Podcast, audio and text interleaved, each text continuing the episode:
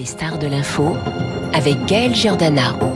8h14 sur Radio Classique. Bonjour Hervé Lebras. Vous êtes euh, un éminent démographe, directeur d'études à l'école des hautes études en sciences sociales. Merci beaucoup. Euh, merci à vous. d'être avec nous euh, ce matin. On va parler avec vous d'un constat. On fait moins de bébés en France. Le taux de natalité en France a baissé de 7% au premier semestre. Entre janvier et juin, 314 400 bébés sont nés. C'est 24 000 de moins qu'en 2022 sur la même période selon les chiffres de l'INSEE. Et c'est une tendance qui se constate d'année en année selon vous? Oui, ça, ça a commencé en, disons, à partir de 2012, il y a une lente baisse de l'indice de fécondité qui était à l'époque pas loin de 2,1 enfants, donc c'est une sorte de chiffre magique puisque ça assure le renouvellement de la population en l'absence de migration. Et c'est tombé lentement à 1,8 euh, en 2022. Et là, il y a un décrochage qui est euh, tout à fait important puisque si ça continue, là on a les chiffres sur 5 mois, mais si le niveau de natalité continue à être celui qui est observé sur ces cinq mois, on serait autour de 1,68 euh, en pour l'année 2023. Donc c'est vraiment un des chiffres les plus bas qu'on ait eu, pratiquement le plus bas euh, depuis la fin de la Seconde Guerre mondiale. Et quelles conséquences cela a euh, d'avoir un, taux de fécondité aussi bas en France? Ça n'a pas de conséquences directes. je dirais que économiquement, il y a un travail, de, un article de The Economist qui semble dire que ça peut nuire à la croissance économique. Ça n'a jamais été euh, prouvé euh, en fait. J'ai entendu dire aussi que ça allait nuire à l'équilibre des retraites. Les fameuses. Les fameuses retraites. Non, ça, c'est vrai que ça nuira, si on peut dire. Euh, du moins, ça posera un problème, mais seulement au moment où euh, les bébés qui manquent auraient dû arriver à l'entrée sur le marché du travail, donc euh, dans 20, 22, 23 ans. Donc, donc on ne peut pas dire qu'il y ait un effet direct de cela. Au contraire, ça peut d'ailleurs économiquement rendre disponible pour l'activité des femmes qui sinon euh, auraient eu des congés euh, parentaux. Alors avant d'en venir aux raisons euh, de cette baisse de natalité, pour que nos auditeurs comprennent bien, si l'on compare avec le baby boom par exemple, quelle est la différence avec aujourd'hui? La différence au baby boom, en moyenne, donc jusqu'en 1960 5 à peu près, euh, on était à 2,6 enfants ah euh, par euh, femme. Il y a une pointe à 3 enfants à un moment donné, euh, mais il faut voir que dans le, le long terme, c'est-à-dire tout au long de la carrière d'une femme, en moyenne, une femme née par exemple en 1920 a eu 2,6 euh, enfants euh, entre 15 et 50 ans. Donc là, il y a un changement fort puisqu'ensuite on est passé à partir de 75 à à peu près deux enfants au cours d'une carrière. Alors, y a-t-il des raisons euh, intrinsèque à cette baisse de la, natalité. Est-ce que c'est conjoncturel avec euh, des événements comme le réchauffement climatique, la guerre en Ukraine, ou est-ce que c'est structurel euh, avec des raisons plutôt voilà économiques, notamment la cherté de la vie, où, où certaines familles ne veulent pas faire d'enfants pour des raisons, par exemple, d'environnement ou des choses comme ça? Il est vraisemblable que c'est que ça soit structurel parce que euh, il y a des changements dans les régimes de fécondité, mais ils sont vraiment rares. Euh, il y a eu le baby boom que vous avez cité.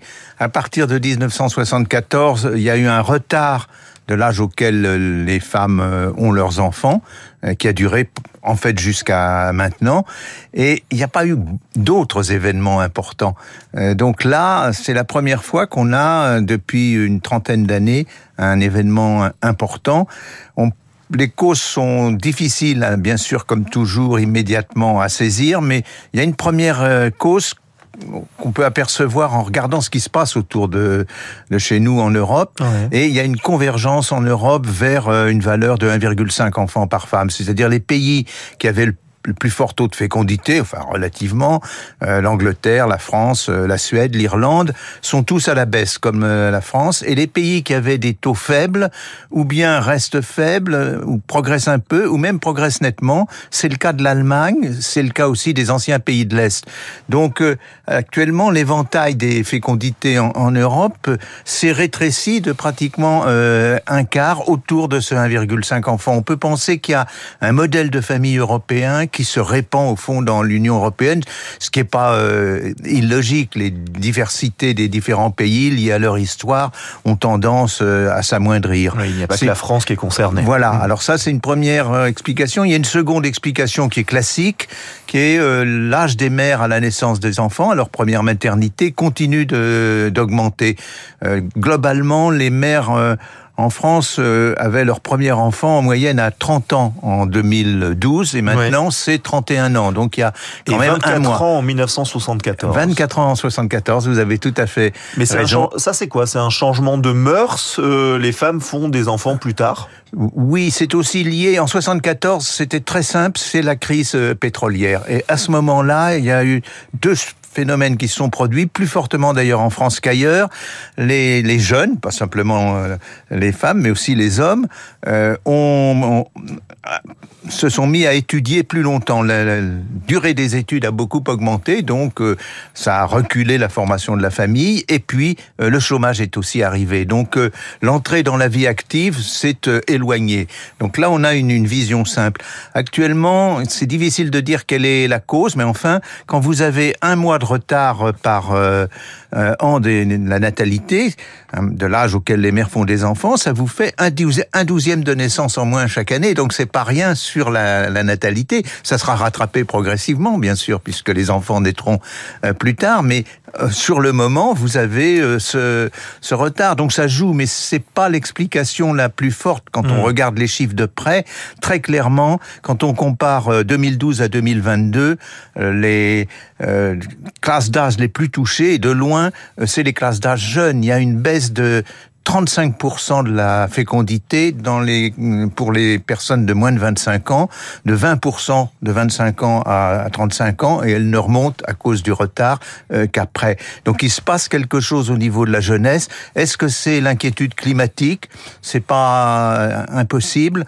J'aurais une autre explication si vous me laissez. Allez-y, allez quelle, est, quelle est cette euh, autre explication? Je pense que la France, la fécondité s'est maintenue en France à cause d'une, on pourrait dire, une invention qui était euh, le slogan et d'ailleurs plus que slogan, la réalité, concilier vie familiale et vie professionnelle. Ouais. Dans les pays où on a continué à vouloir que les femmes restent au foyer, notamment les pays du Sud, la fécondité est très basse parce que les femmes veulent accéder au marché du travail, c'est une question d'égalité.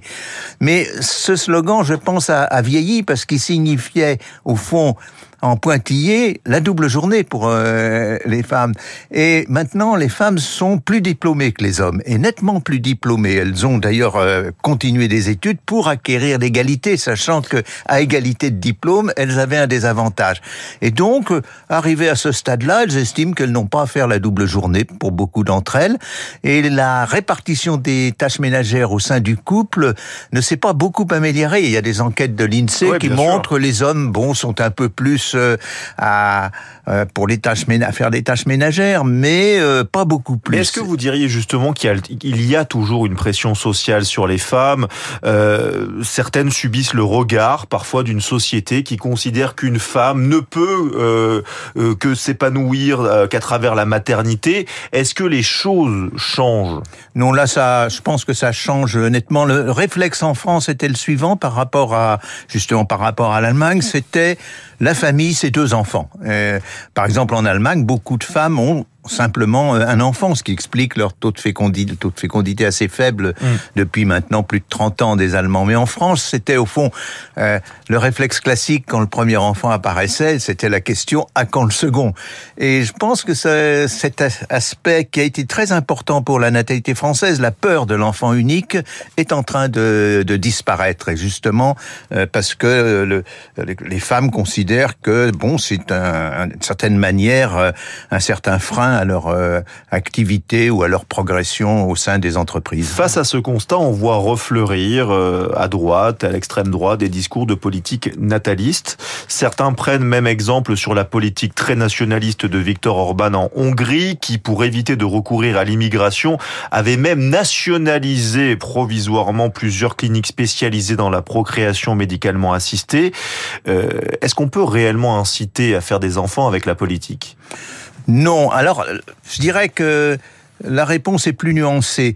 Euh, sur le court terme et le moyen terme, non. Les, on voit bien, les études économétriques montrent que euh, les mesures natalistes ont pratiquement aucun effet. Disons que euh, les meilleures études disent qu'une bonne politique nataliste, c'est 0,1 enfant de plus. Donc c'est pas ça qui change, pas ça qui change les choses. Ouais. En France. Mais sur un long terme, ça peut changer les mentalités. C'est ce qui s'est produit en France.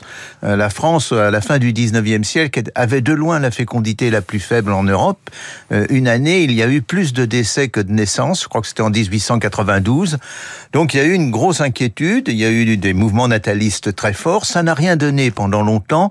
Et puis progressivement, notamment par exemple avec les travaux de psychologues euh, comme le rapport Langevin-Vallon dans les années 30, euh, justement la peur de l'enfant unique s'est répandue et surtout l'idée qu'il fallait que l'enfant, pour progresser dans la vie, pour euh, être bien éduqué, soit au voisinage d'autres enfants qui vivent, qui soient socialisés. Et ça, c'est la crèche, c'est la maternelle. Et à partir de ce moment-là, il y a eu au fond les moyens euh, pour que la natalité euh, remonte. Et c'est ce qui s'est produit en France. En revanche, en Allemagne, où il n'y a pas du tout eu euh, cet euh, changement de mentalité qui est de dire, voilà, c'est le voisinage des autres enfants qui est important, mais où pèse toujours sur la femme la question de la qualité de l'enfant, les femmes allemandes ont hésité de plus en plus à avoir des enfants. Donc, à long terme, oui, une politique familiale réussit, mais celle de Orban, elle ne réussit pas beaucoup. là, il y a une petite remontée en Hongrie, mais il y a la même remontée dans d'autres pays, en Roumanie, même un peu plus forte, alors qu'il n'y a eu aucune politique nataliste en Roumanie. Une dernière question, euh, vous aviez parlé tout à l'heure de, des retraites, le vieillissement de la population, parce que est-ce que ça a des conséquences sur le vieillissement de la population? Et surtout, est-ce que la France a conscience de ces enjeux euh, du vieillissement de la population?